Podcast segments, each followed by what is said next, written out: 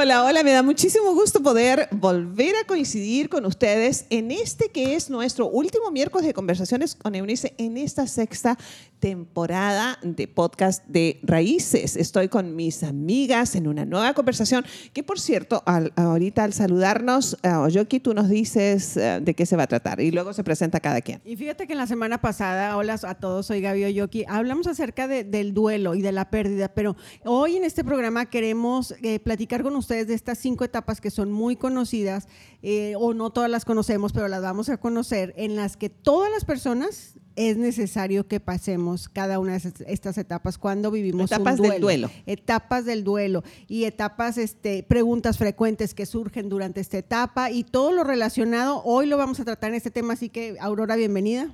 Hola Gaby, hola Eunice, hola, Isela. Pues sí, yo estoy muy triste porque vamos a hablar del duelo y porque nos vamos a despedir de una temporada, del duelo de, la temporada de conversaciones con Eunice, nuestra campaña que ha durado toda, toda esta temporada y, Eunice no ha salido. Tenemos que hacer un marketing diferente, Aurora, algo nos está fallando. Nos está fallando el espectacular que hemos solicitado. Oye, sí, ¿te acuerdas que el otro día vimos, un espectacular, y pensamos que que sacarnos una foto así? En el espectacular. Entonces, pues por eso vamos a hablar del duelo, porque nos va a costar, nos está doliendo desde ya separarnos de ustedes, queridos cinco radioescuchas. y realmente para nosotros iba a ser todo un proceso dejar de hablar con ustedes cada semana. Nos va a tomar todo agosto y casi septiembre. Bueno, y saludos, Isela. Hola, hola, ¿qué tal? Soy Isela y pues bueno, hablando de las etapas del duelo que vamos a, tratar en, esta, en estas charlas tan interesantes. Lo bueno es que cuando regresemos, ya dijimos que vamos a regresar de una, con una manera, con una percepción diferente. Entonces, es justo una de las cosas que nos ofrece el vivir estas etapas del duelo. Y que vamos a regresar reeditadas, dijimos, re, re, re, renacidas. Re, Re guapas. Re divertidas. Re divertidas. las mismas, pero mientras no regresemos como, como oye, Las mismas, pero más baratas. no. no. ¿Qué te pasa? Re, re, re. Van a hacer las reconversaciones con Eunice. Las reconversaciones. ok, dale. Vamos a hacer una recopilación del tema, Aurora. Dinos cuáles son estas etapas en, las que se conocen, pero tal vez no las conocemos. ¿Cuáles son? Se fijan que padre hablar de estos temas eh, en medio de la risa, sí, ¿no? claro. Y, creo que esto es parte como de la preparación. Y yo quisiera como hacer énfasis justamente en lo que estamos haciendo ahorita, conviviendo entre amigas, platicando y aprendiendo. Porque al final de cuentas creo que el prepararnos para cualquier proceso que vayamos a vivir no tiene que ser aburrido, no tiene que ser dramático, no tiene que ser triste, sino, por sino todo lo contrario. Sabemos en los procesos de aprendizaje que todo lo que aprendemos vinculado a una emoción y si, y si esa emoción es positiva, se nos va a quedar, se nos va a quedar grabado y nos va a traer una sensación también placentera. Y cuando tenemos una sensación placentera, generamos dopamina en nuestro cerebro y eso nos hace sentir muy bien. Entonces, si aprendemos riéndonos, jugando, platicando y además rodeadas de gente que queremos, como es el caso que, que tenemos nosotros ahorita, pues seguramente nos vamos a acordar de lo que vayamos a platicar y nos vamos a acordar con satisfacción. Y entonces eso es parte de lo que yo quisiera promover con, con, la gente que nos está escuchando, porque al hablar de duelo, pues sabemos que vamos a hablar de procesos tristes, de procesos dolorosos, de procesos complicados, que también podrían ser vividos en compañía aun cuando estemos pasando por una profunda tristeza y por un profundo dolor, por una soledad indescriptible, no tendríamos por qué atravesarlo solos. Los seres humanos somos como un arco iris con una gama de colores impresionante y muchas veces podemos estar experimentando una emoción muy grande, muy profunda, pero no por eso perdemos la capacidad de experimentar otras emociones mm. al mismo tiempo y de manera paralela. Entonces, yo quisiera poner un ejemplo este, que me, conmueve mucho todavía. En alguna ocasión acompañé en el funeral a una amiga muy querida porque se había muerto su mamá. Y estábamos en medio del funeral y llegaron otros amigos, amigos en común, que nos juntábamos y que nos llevábamos muy bien y nos juntábamos así como nosotras atacados de risa, bien padre, ¿no? Entonces llegó, llegaron al funeral y en ese momento eh, no habían traído el cuerpo de la señora. Entonces, mira, me acuerdo y me vuelvo a reír porque empezaron a preguntar, y la señora, y la mamá de fulana, y la mamá de no sé qué. Entonces yo dije, no, pues no ha llegado. Pues, pues no, no había llegado el cuerpo, no había llegado el cuerpo. Entonces empezaron, pues no se murió, no se murió. Ay, no estaba muerta. Entonces, ¿qué hacemos aquí? Pues, pues vámonos, no, unas gorditas, un- o- y vamos, vámonos a desayunar, pues si nos equivocamos o Wow. si era el funeral. Fue una risa. O sea, porque la señora no había llegado. Pero El una- cuerpo de la señora porque- no había sí, pero, pero la, la- Pero nuestra la amiga, frase era, la, la- la señora Sí. no llegó. pero nuestra amiga estaba ahí. Claro. Y a- al, al escuchar la frase de que su mamá no había llegado, le dio la misma risa que teníamos los demás. Y estábamos a carcajadas pensando en que la Oye, señora no hay había un- llegado. Hay un, hay un, hay un hecho um, que de- obviamente debe tener sus explicaciones técnicas. ¿Por qué cuando nosotros estamos en las etapas primarias del duelo, ah, huimos de las personas? Nos sentimos incomprendidos, tenemos miedo a enfrentar. ¿Qué es lo que nos hace huir cuando, ta- eh, como terapeuta, tú estás en este instante recomendando que parte de la salida es dejarnos acompañar? Ajá, y bueno, vamos a hablar precisamente de la primera etapa del proceso de duelo. Quisiera comentar que el modelo de, de proceso de duelo que voy a comentar es el modelo de Elizabeth Kubler-Ross. ¿Por qué lo comento? Pues porque a partir de 1969 esta doctora suiza eh, empezó a documentar y trabajó con una cantidad impresionante de personas con enfermedades terminales y es escritora de numerosos libros que, en donde ustedes pueden conocer las fases del proceso de duelo, los procesos que se viven, la manera de despedirse, la manera de trabajar en tanatología, en fin, hay una cantidad de conocimiento impresionante en tanatología que se fundamenta en el trabajo de Elizabeth Kubler-Ross. Entonces quisiera comentar que esta doctora habla sobre la muerte y el morir en uno de sus, de sus libros, en donde explica estas fases. Y la primera de las fases es la etapa de la negación. La etapa de la negación es Órale. el primer momento posterior a la pérdida. Es decir, cuando nos dan la noticia de que alguien muere, pues en primer lugar, la mayoría de las personas no lo creemos Claro. o no lo aceptamos. Y decimos, no puede ser, no, se equivocaron de persona, está seguro. Y, y- pero no, no puede ser porque se lo acabo de ver, porque lo acabo de platicar con ella, es que le usamos hablé. frases como curiosas. Déjame te interrumpo porque el otro día yo le estaba diciendo algo a una amiga y me dice, no es cierto. Y le digo, ¿qué? ¿Me estás diciendo mentirosa? porque son, son frases que decimos. O sea, son inconscientes. Sí, incluso en esta fase de negación, que, que así se llama la fase, eh, precisamente lo que, lo que impera es una defensa. O sea, no quiero que esa noticia me caiga encima porque no sé qué voy a hacer con ella. O por lo que tú quieras, porque me va a cambiar. Es como les decía, creo que la semana pasada, que los procesos de duelo es como si te hubieran comprado un boleto para un viaje en avión al que tú no querías ir y te suben en el avión y tú, ya- tú ya estás arriba y no te puedes bajar. Y pongo el ejemplo de un viaje en avión, pues porque en un viaje en avión no te puedes bajar. Tú no le puedes decir, bajan en la esquina. Sí, o sea, claro. no hay manera, ¿no? Entonces ya estás arriba y ya estás arriba. O sea, no hay manera de que te regreses ni de que te bajes, ni hay paradas. Entonces, en esta travesía que vas a tener que enfrentar, va a haber etapas diferentes, pero definitivamente te toca vivirla. Y cuando tienes una pérdida es mm, ineludible, no hay manera de no vivir este proceso. Entonces, cuando te dicen, pues ya estás arriba del avión y te tienes que ir, lo primero que haces es decir, es que espérenme, yo no quiero ir, ¿y por qué tengo que ir yo? ¿no? En- eso mismo pasa cuando te enteras de la muerte de un ser querido. Lo primero que haces es decir, no, No pasó, no, pasó, no es cierto, no acepto este cambio que la vida me está planteando. Y entonces me defiendo y empiezo a buscar de qué manera me evado. Y si eso incluye no ver a las personas que me pueden nuevamente renovar la noticia, refrendar la información, Con razón, complementarla, ya. Por eso decirme- huyo. Exactamente. Entonces, no, no, no, no, no, no estoy, no estoy, no quiero ver a nadie, este, no es cierto. Entonces, tiene que pasar un cierto tiempo para que yo entienda que eso es realidad, que eso es verdad. Entonces, ahí empieza y muchas veces se traslapa, porque quiero aclarar que las etapas del proceso de duelo no se viven necesariamente de manera lineal, Ajá. o sea, de manera secuencial, de que ya, ah, ya terminé la 1 y sigue la 2. O sea, no, pueden Mañana estar... martes comienzo con... No, sí, pues ya me toca vivir la tres. O sea, no. No es así. no es así. Pueden estar una encima de la otra y estarse viviendo de manera paralela varias etapas del proceso de duelo juntas.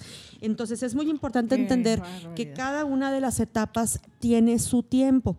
Fíjate, y al decir esto de que cada una de las etapas tiene su tiempo, yo les quiero compartir una pérdida que yo tuve hace muchos años. Yo perdí a mi primer hija. Mi- era una bebé, nació y nació, nació prematura y falleció. Duró solamente un día viva. Para mí fue la primera pérdida importante de toda mi vida. Eh, nunca había tenido una pérdida tan dolorosa y bueno, para empezar, nunca había tenido una pérdida. Entonces el haber perdido a mi, a mi bebita fue verdaderamente devastador. Fue una pérdida que yo no me imaginaba Y luego que fue iba a tu tener. única hija, porque luego tuviste tres Sí, varones. Exactamente, yo no tengo hijas más que Valeria, que es el nombre de mi bebita. Este, no, tú, tú podrías ser como mi hermana. Sí. Este, sí, tampoco, tampoco, ¿eh? Tampoco, Gaby. No, Mira que empieza un duelo. sí, ¿eh? No, fíjate que no. Tenemos edades como para ser hermanas. Y no precisamente de la caridad. Sí. Te tuve siendo bebé. Oye, oye, pero se defendió, pero como, como Sí, óyeme, no. Ando ofreciendo, no. Óyeme, no.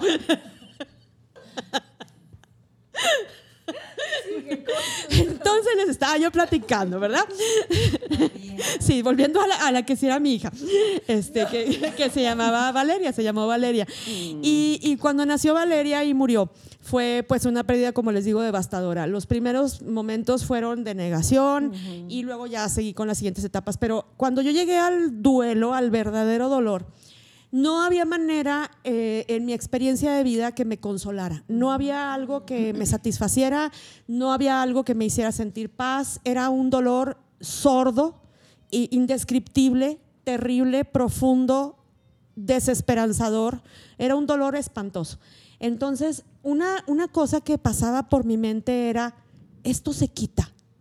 O sea, voy a poder volver a vivir. alguna vez. Alguna vez en la vida voy a dejar de sentir lo que estoy sintiendo, porque no había palabras, no había personas, no había nada que me hiciera sentir diferente. Era de día y de noche, sin descanso, sufrir.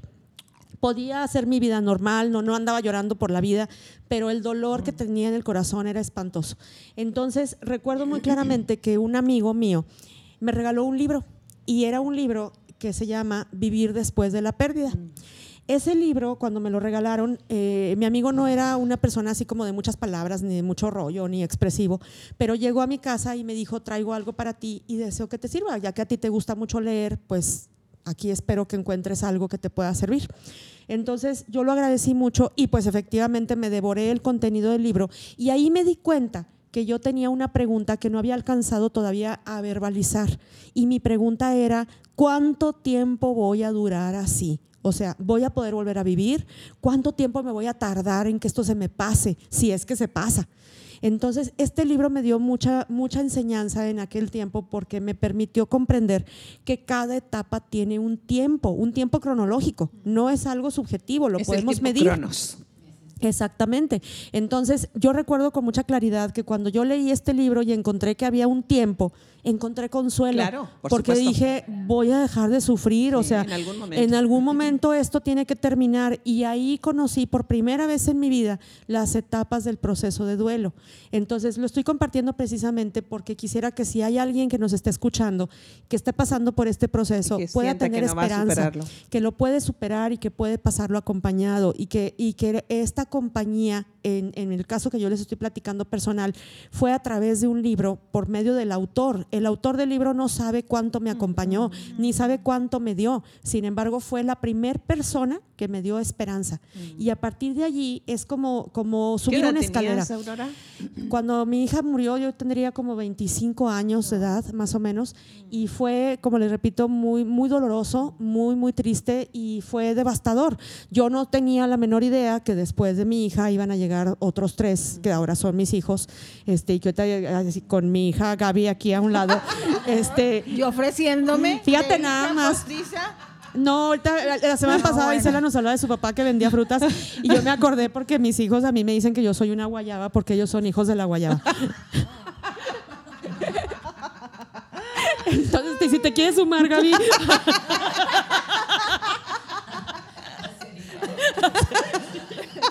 Los hijos de la guayaba. Hijas de la guayaba.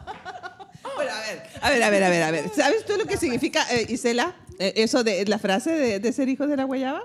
No, la verdad. ¿Alguien me no. lo puede explicar? A ver, a ver, explíquenmelo, porque lo he, lo he escuchado, pero no, no me queda claro. Es parte de la idiosincrasia de este pueblo. Ay, amiga, pues es que los hijos de la.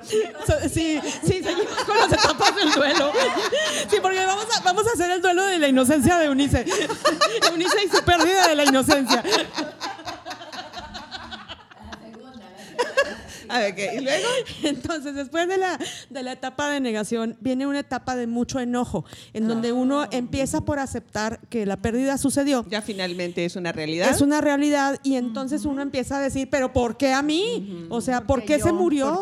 Y empieza uno a buscar culpables. Claro. ¿Por qué no llegó el doctor? ¿Por qué no le hablaron a quién sabe quién? ¿Por qué no estaba aquí fulano? Es que si hubiéramos hecho esto, si hubiéramos hecho aquello, si no hubiéramos ido a tal parte, si hubiéramos arreglado el coche, si no nos hubiéramos ido de vacaciones, si Aludiendo no... a toda circunstancia y posibilidad. Exactamente, todos los hubiera del mundo, todos los culpables del mundo, todo el mundo es responsable de la muerte, porque aún estamos batallando para aceptarlo, pero nos causa mucho enojo que haya sucedido.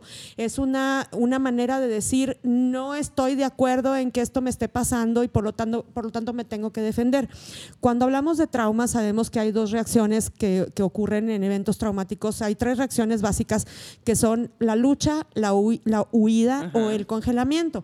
Entonces, el enojo forma parte de estas, de, de estas emociones que pueden provocar reacciones de lucha, como ofender, agredir, gritar cuando una persona se muere.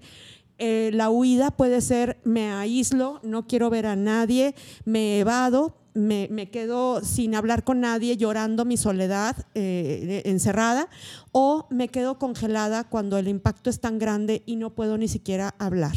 Entonces son reacciones normales ante un evento traumático y son reacciones que forman parte, repito, de una etapa que tiene un tiempo saludable de, de realización, es decir, no puedo quedarme ahí para siempre. Después de la etapa de la, de la ira o del enojo, va a haber una etapa de negociación en donde yo empiezo a fantasear con la idea de que pudo haber sido diferente, pero ahí empieza también una serie de preguntas de qué hubiera pasado si Sí. hubiera estado, qué hubiera pasado si la vida hubiera sido distinta, qué, hubiera, qué estaría yo haciendo si esta persona estuviera aquí. Y entonces le damos la bienvenida a mucho dolor porque nos empezamos a arrepentir de muchas cosas y es el momento en que empezamos a tener como esta idea de que las cosas hubieran podido ser tan diferentes si uno Me faltó tiempo. me faltó tiempo. Como la canción de Manzanero. Sí, es una, esta etapa de la negociación es una etapa corta porque le da paso a la verdadera etapa de duelo, que es la etapa de la depresión, la etapa del verdadero dolor, en donde realmente la tristeza profunda, la desesperanza, el vacío son las características. Eh, recuerdo en alguna ocasión una persona muy querida que me dijo al- aproximadamente a los seis, ocho meses de la pérdida de su papá, me dijo, ¿cómo quisiera que ahorita estuvieran aquí todas esas personas que fueron al funeral y me dieron el pésame? Porque es ahorita cuando las necesito, no en el momento de la muerte. Entonces, fíjate qué importante porque se estaba experimentando completamente sola, completamente triste, completamente vacía y sentía que no había nadie, que nadie podía comprender su dolor, que nadie podía estar junto a ella en esos momentos tan difíciles. Entonces, en esta etapa de depresión, precisamente les decía que el día a día se hace muy pesado se hace muy difícil. Hay momentos en los que hay síntomas de depresión como padecimiento y es normal tenerlos. No es lo mismo tener una depresión sin que haya una pérdida a tener síntomas depresivos. ¿Cuáles serían esos síntomas? El estar profundamente triste todos los días, el llorar sin motivo, por ejemplo, no tener ganas de levantarse, no querer salir a la calle, no querer ver a nadie, no querer salir, querer tener las cortinas cerradas, el estar todo el tiempo pensando y dándole vueltas a lo mismo, esos son síntomas depresivos. Entonces son normales cuando estamos pasando por un proceso de duelo, pero el que sean normales no quiere decir que no podamos recibir ayuda. si, si tenemos esos síntomas y estamos pasando por un duelo, podemos buscar ayuda de terapia o podemos buscar incluso un psiquiatra, porque no tenemos por qué pasarlo de esa manera. Es decir, tenemos que transitar por ahí, pero usted decide si se va a pie o se va en coche. Claro. Entonces, esto es algo muy, muy importante porque no es imprescindible el sufrimiento. Ya. El dolor no lo podemos Es evitar. inevitable. Pero sufrir es Sufrir una es una elección. Entonces, después de esta etapa de profunda tristeza, de profunda soledad, viene una etapa de aceptación, una etapa en donde hagan de cuenta que si estábamos sumidos en el hoyo empezamos a, a subir. Y en este proceso de aceptación hay también como varias subetapas que tienen que ver con el empezar a entender, el empezar a perdonar, a perdonar a la vida porque me tocó que me pasara. Y a el- perdonarse a sí mismo. el por las perdonar a la culpas. persona que se fue, el despedirnos de la persona que se fue, aquí es en donde se hacen los rituales de despedida, en donde se escriben cartas, en donde se sueltan globos, en donde se hacen todos estos procesos en donde yo me despido. La persona en realidad ya se fue. Esto es para la persona que se queda. Sí. Entonces yo tengo que hacer estos procesos para poder entender que la vida continúa y que va a continuar, me despida o no me despida, pero puede continuar de manera completamente saludable si yo me despido. Entonces es como ponerle orden, ponerle estructura a lo que yo quiero que sea el resto de mi vida, ponerle estructura a mi futuro. Ahora, a propósito de tiempos, no sé, eh, Gaby, en tu investigación si encontraste algo. Si no, pues aquí está Aurora en todo caso. Este, depende la persona que hayamos perdido. Hablamos de un tiempo de superarlo. ¿Cuál sería el, más prolongado dentro de Mm. en, en la experiencia? Bueno, depende mucho de la persona que hayamos perdido, pero también depende del tipo de muerte que esa persona haya tenido. ¿Qué quiero decir con esto? Hay muchos tipos de muerte o hay muchas formas de morir. sí. No es lo mismo, por ejemplo, por no quiero decir que lo que voy a decir sea una muerte Menos importante. menos importante o menos dolorosa, pero no es lo mismo perder a una persona mayor, un adulto mayor de 98 años por muerte natural en donde se queda dormido en su cama. Jamás va a ser lo mismo esa pérdida que ya pudiera ser una pérdida esperada a perder, por ejemplo, a un adolescente en plenitud y lleno de una promesa enorme de vida y además en un accidente que puede ocurrir de un momento a otro. Definitivamente son circunstancias pérdidas, son circunstancias totalmente diferentes y agravan el- el- la, la negación, la ira, la- o sea, El- todo todos los proceso. procesos, todo- todas las etapas del proceso de duelo. Jamás va a ser lo mismo perder a un niño pequeñito por descuido, por accidente, que perder, por ejemplo, a una persona adulta porque le dio una embolia. Entonces, cada circunstancia es muy particular, no hay duelos iguales y esto es algo muy importante porque puede ser eh, la pérdida de, eh, la semana pasada hablábamos Gaby y yo de que perdimos de una manera muy parecida a nuestras abuelitas, sin embargo, la abuelita de Gaby era la abuelita de Gaby y el duelo de Gaby es diferente al que pude haber tenido yo Claro, al haber pedido a mi abuelita. Entonces, cada duelo es distinto y nadie podemos entender y vivir realmente No, es una el- pretensión. el duelo del, del- del una otro, ¿no? sí. Creo que eso es una parte muy importante y entender esto nos va a permitir comprender que también el tiempo que dura un proceso de duelo puede ser muy diferente de una persona a la otra. Es muy triste cuando escuchamos decir, por ejemplo, es que ya, ya llevas tres años y sigues en lo mismo, o ya llevas X tiempo y no Mm. lo has podido superar, cuando hay personas que necesitan mucho más tiempo que otras para poder pasar Y por un sobre todo si proceso. esa persona no recibió ningún acompañamiento de- especializado en el, pro- en el proceso, en la suma de los procesos, en las etapas del proceso que, que Sí. necesitaba superar. Fíjate que cuando leemos en terapia a muchos autores que hablan de tanatología y que hablan de procesos de duelo, podemos encontrar muchos tiempos, mucha, mucha diferencia en el tiempo que puede durar una persona en duelo, dependiendo de la persona que perdió y, Y el tipo de relación. El tipo de relación y el tipo de muerte que haya tenido Ah, el ser querido. Entonces, fíjate cómo son diferentes circunstancias las que afectan o van cambiando el tiempo esperado en el que una persona puede superar el duelo. Hay autores que nos hablan que hay duelos de seis meses hasta tres años. Entonces, cuando tenemos un duelo muy difícil, cuando tenemos circunstancias muy adversas y, y la persona quiere atravesar por un proceso de duelo saludable, podemos esperar que hasta tres años sea un tiempo razonable para poderlo superar. Wow. Eso no quiere decir que después de los tres años ya, este, día Oye, número uno después de tres años. Eso te iba a preguntar, o sea, bueno, ya pasé los tres años, pero entonces pasan otros ocho años y me puedo regresar a otra etapa o, o dónde está el asunto, porque eh, los tres años pasan, dices ya lo superó, ya pasó, ya está bien, no sé qué, sigue avanzando, pero en la en el avanzar de la vida se regresa otra vez y se puede quedar estacionada en una sola etapa. O, o ya no. O se, Se- puede juntar duelos con duelos, o, o cómo. Muchas veces se nos juntan duelos con duelos. Esto que acabas de decir es muy importante porque perdemos muchas cosas a lo largo de la vida. Y cuando porque tenemos que funcionar y tenemos que seguir trabajando y tenemos que seguir siendo mamás o tenemos que seguir lo que, lo que cada quien tenga como rol en su vida, no trabajamos los duelos y entonces se nos van acumulando. Y de repente parece como que no pasa nada y estamos muy bien y llega un suceso en la vida que nos destapa todos los duelos Todo. juntos y nos manda a, a veces hasta el hospital, ¿no? Por enfermedad o, o nos hace sentir terriblemente cuando no parece no, no haber sido No el estar último. vinculado con, con lo primero. Así es, o no haber sido un duelo tan doloroso como los anteriores. Sin embargo, lo que no podemos ver es que ya traíamos duelos acumulados y que se están reeditando todos esos duelos. Porque entonces aquí tendríamos que hablar de que ah, el, el término duelo y, el- y los procesos del duelo no solamente es por pérdida mediante la muerte, sino un divorcio, una separación, eh, La un pérdida de un trabajo. eh, qué sé yo, o sea, eh, las relaciones interpersonales, eh, que de pronto unos amigos que consideramos de toda la vida, que habían sido de nuestra confianza, ya no están más. Y entonces todo ese cúmulo de pérdidas, al mi- o sea, puede, puede ser eh, eh, al final una suma de eventos que, se, que valga esa redundancia, se sumaron a una pérdida eh, muy marcada como la, la- la muerte de alguien muy significativo. Entonces eso hace toda una tragedia. Sí, E- entre más pérdidas hayas tenido, pues más trabajo tienes que hacer en ti para poder superar y más conciencia tienes que tener de que cada una de estas pérdidas es como una invitación de la vida a crecer, porque al final de cuentas cada cosa que tú pierdes te está dando a ganar algo y te está cambiando. Esta es la parte más importante, que cada pérdida te cambia, te mueve de lugar. No te deja quedarte en donde estabas. Vas a tener que salir de allí. Entonces, entre más pérdidas tengas, tienes mayor oportunidad de crecer. o de quedarte en el rezago. ¿Cómo asumirías tus propias pérdidas en este contexto, Isela? O sea, no solamente, por ejemplo, la pérdida significativa de tu papá en su momento, pero todas las demás pérdidas de tu vida. ¿Cómo te han movido? ¿Cómo te hacen mejor? ¿O cómo ha funcionado esto para ti? Sí, bueno, ahorita que comentan sobre diferentes duelos, no solamente la muerte.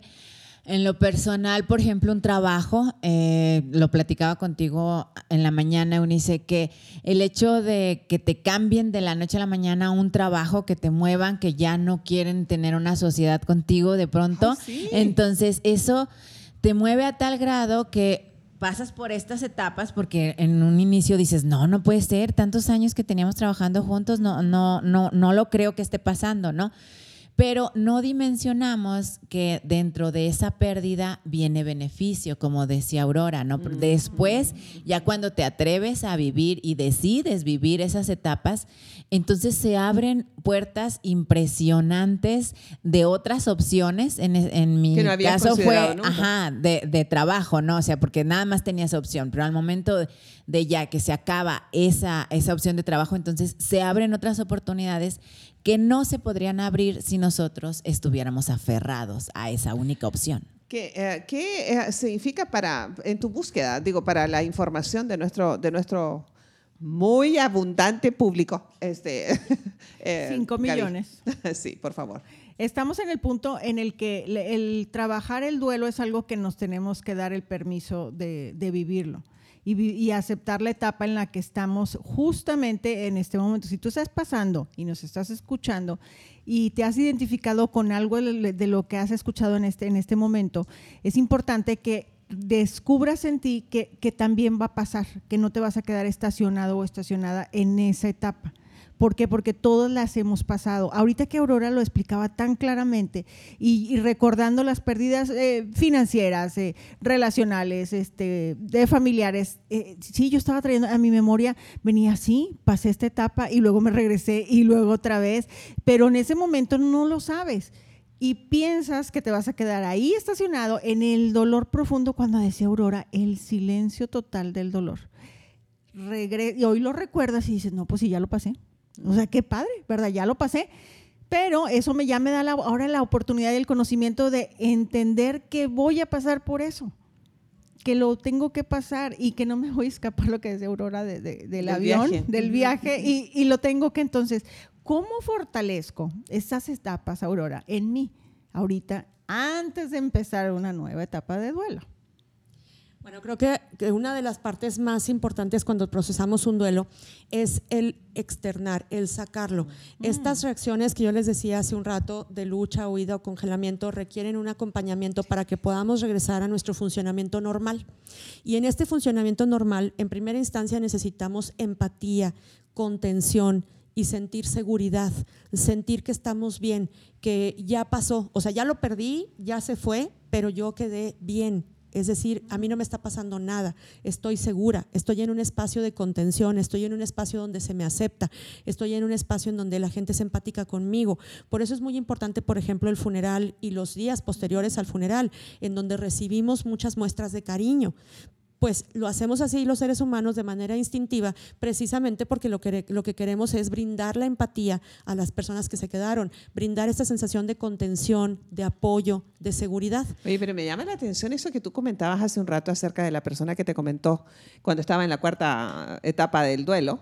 Es decir, ¿dónde están las personas que estuvieron esos días? Porque, porque en esos días de, de, los, de los, entierros o, donde ya firmamos un divorcio, donde ya se clausuró la, la, la, este, la compañía, lo que sea, estamos como, estamos como, no sé, anestesiados emocionalmente y no estamos conscientes de la pérdida en sí hasta que llegamos a la tercera o cuarta etapa del proceso de duelo y, eh, y entonces tendría sentido la compañía. No sé, eh, eh, a, mí se me hace como, se me revuelve como el, como el atole aquí, se me, se me hace como, como grumos el asunto, porque, bueno, será también la manera en que yo fui enseñada a asumir la muerte.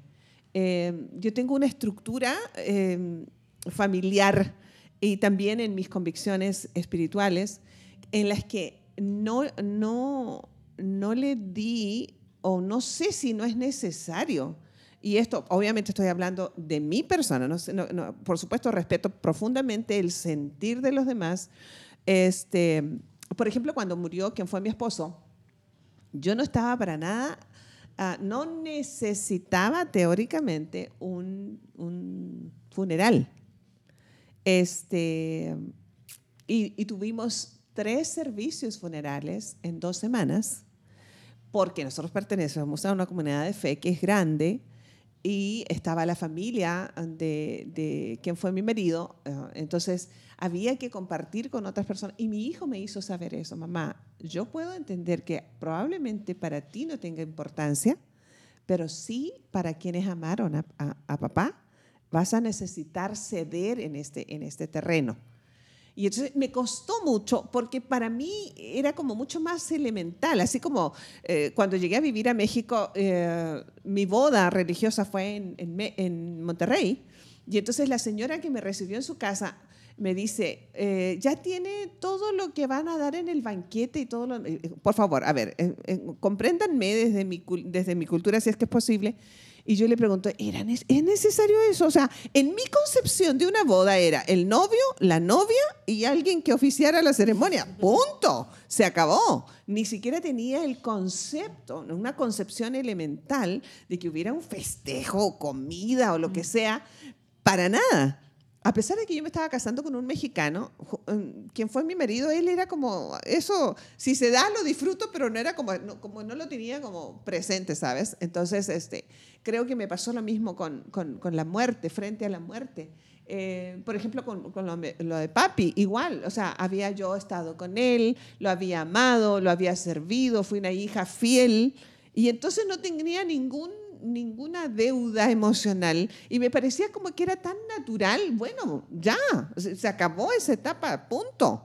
Este, pero es, entonces tiene que ver uh, en, en, nuestro mundo emocional, no es que no haya pasado el resto de las etapas, lo que estoy diciendo es que en el primer instante este, fue como, pues ya se acabó, ¿para qué tanto argüende? ¿Sí sabes? O sea, pero entiendo ahora que se trata de los demás no solamente de- del, del- del que es, es el deudo directo, porque esto es, es interesante que uno sea el deudo, este, pero, pero tiene que ver con la cultura, eh, impacta en, en tu, en tu psiquis, este, la cultura de tu entorno a la hora de enfrentar la muerte o las pérdidas de cualquier tipo. ¿Cómo? Claro que impacta la cultura. De, de hecho, fíjate cómo nosotros en México tenemos rituales muy particulares en torno a la muerte. Eh, nosotros eh, hacemos altares de muerto y los, los, podemos, los ponemos el 2 de noviembre cada año y les ponemos ofrendas a los muertos. Y realmente no son para el muerto, son para las personas que nos quedamos, para los No, sí, deudos, ¿no? sí, Como sí, dices tú. Y vamos al panteón y llevamos flores y mariachis y no sé cuántas cosas. Y dependiendo de la región, además, Ah, hay claro. muchos regionalismos, ¿no? cierto. No es lo mismo como vivimos la muerte en el, En el norte, de. México que como se vive en el centro y en el sur.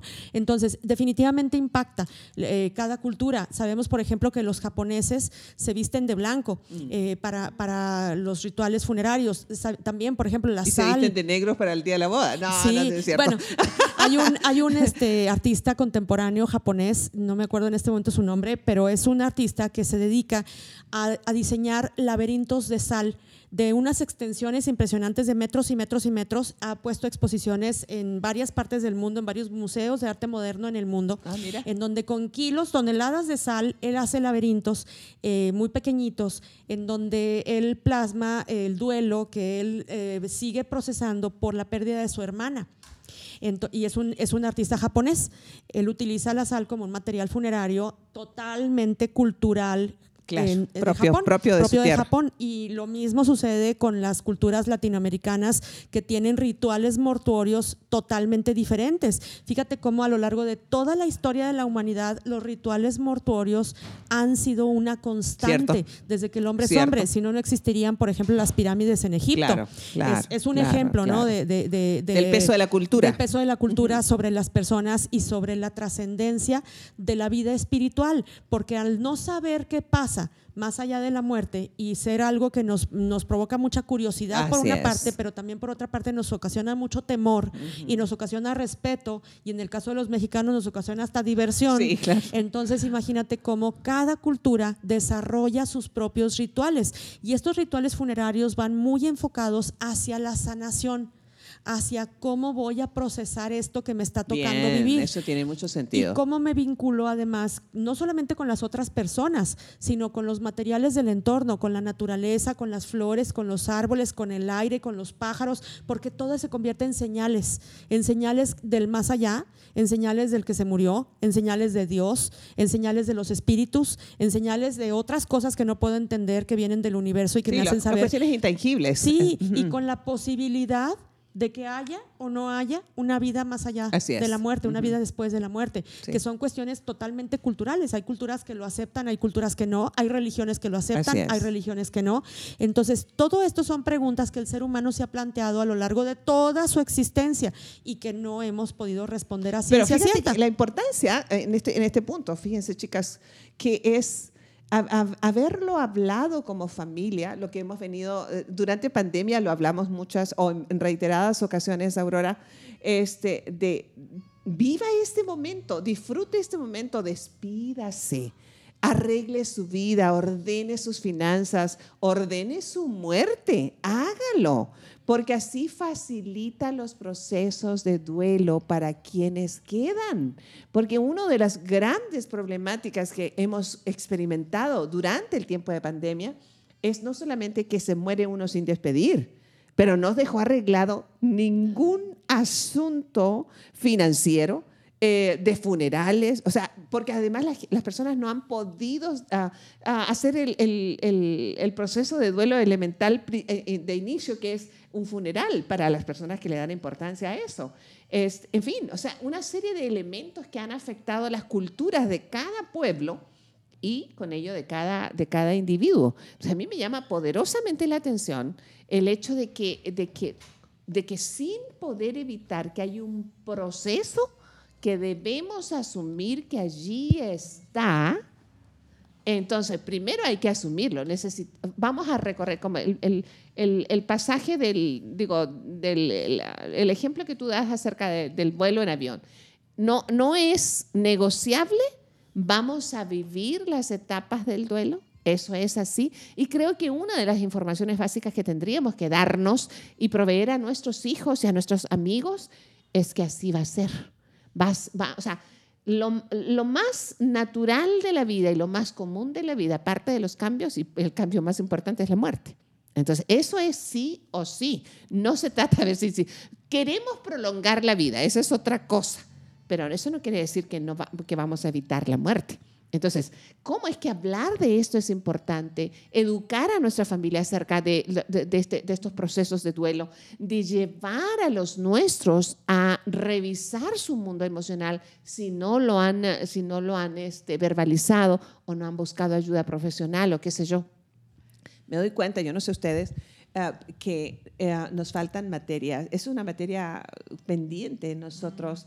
Eh, de, como dice Gaby, de no estar conscientes siquiera de que hay un proceso y que en esos procesos del duelo tenemos que estar conscientes de ello, ni siquiera lo conocíamos, la gran mayoría de nosotros, ¿cierto? Sí, y probablemente ahí estamos pasando por la negación previa a todo, o sea, porque desde antes estoy negando que va a pasar todo esto que está pasando y ya estoy afectando también antes de que suceda el hecho.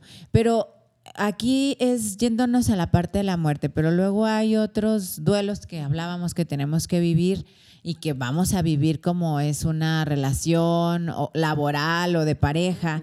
Y en esta parte a mí, como hablábamos en semanas anteriores en las relaciones interpersonales, creo que es súper importante el acompañamiento que podamos ofrecer a nuestros amigos, a nuestras amigas, porque probablemente ellas en su situación no puedan ver más allá, como tú lo mencionabas, pero a lo mejor en muerte, ninguno de los que estamos aquí podemos ver más allá, pero sí podemos ver más allá alguien que ya pasamos por un divorcio, alguien que ya pasamos por una separación laboral. Entonces, cuando pasa esto, tú puedes ayudar y ser de consuelo a otra persona que quizás para ella el, el terminar su matrimonio, pues piensa que jamás va a pasar ese dolor porque no había experimentado esa pérdida, ¿no? Entonces, si nosotros ya pasamos por ello, podemos ser ese acompañamiento yeah. y esa esperanza de que sí se va a pasar. Entonces, no olvidar que en esta vida, pues es una de las cosas, de las frases que siempre tenemos, esto también pasará, por Esto mucho que duela pasará.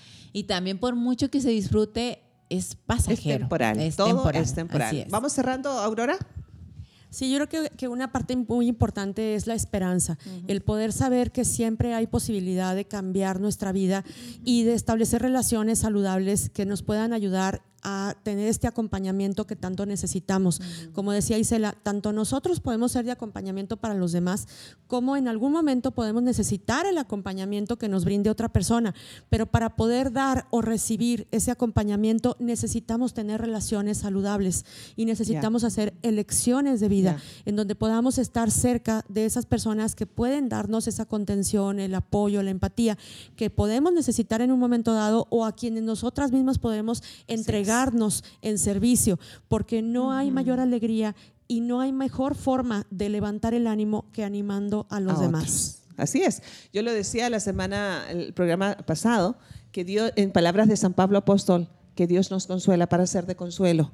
Y muchos del, mucho del consuelo que podemos adquirir cuando, cuando estamos en medio del dolor es yendo con alguien aún menos favorecido. Porque viste que el dolor nos hace sentir como que es el peor del mundo, nadie lo está pasando como nosotros, es normal, pero siempre habrá alguien que sufra más. ¿Con qué terminas este, hoy, Gaby? Que es muy importante que tú recuerdes que siempre habrá una persona a la cual puedas acudir.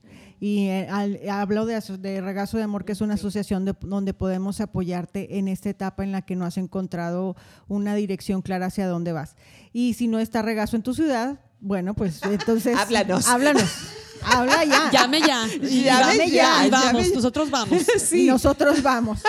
No, pero sí podemos apoyarte pues a través de las redes sociales. Esto es maravilloso, así claro. que podemos estar, no físicamente, pero sí podemos este, acompañarte en esta etapa. Tuya. Y a propósito de eso, a mí me ha tocado acompañar en este año y medio, un poco más ya de pandemia, a un número inimaginable de mujeres viudas. Mm no me gusta el término, pero es así, mujeres que han perdido a su cónyuge. Y estoy en la, en la decisión de abrir un espacio eh, que ya, ya estoy creando y, y planeando es para aquí en las instalaciones de regazo Torreón, por lo menos comenzar eh, con un evento cada seis semanas para este, un grupo en presencial mientras podamos, y si no también vía Zoom o lo que sea, la plataforma digital que se, se preste, eh, para poder acompañar a estas, a estas mujeres. Porque finalmente, y eso a lo mejor nos da para todo un programa después, chicas, eh, el duelo de la pérdida de un cónyuge se vive diferente entre un hombre y una mujer. No solamente es la cultura, son las creencias, pero es nuestro género.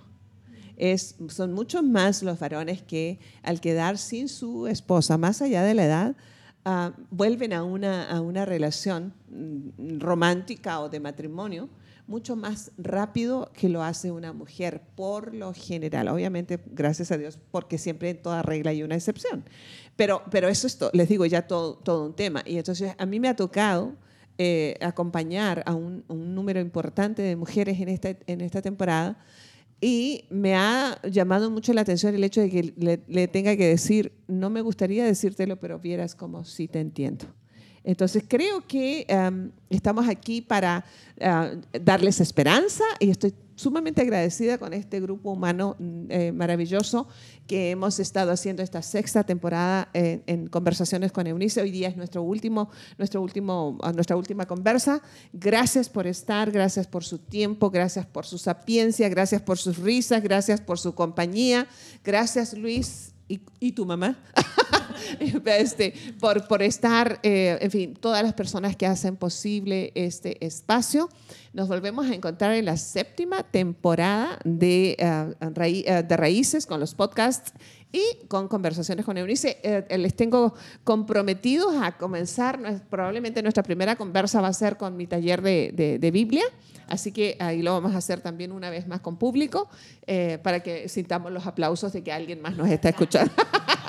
Gracias a Dios por eso, estoy muy orgullosa de sus vidas, muy agradecida de verdad con todo mi corazón. Mi oración, mi plegaria es que no nos olvidemos que en el camino más allá de las lágrimas, hay un renacer. Dios está por nosotros y está a nuestro favor. Nos escuchamos por lo pronto mañana, en las otras, uh, mañana jueves y viernes, en las últimas entregas de la sexta temporada de los podcasts de Raíces. Hasta entonces, chao, chao.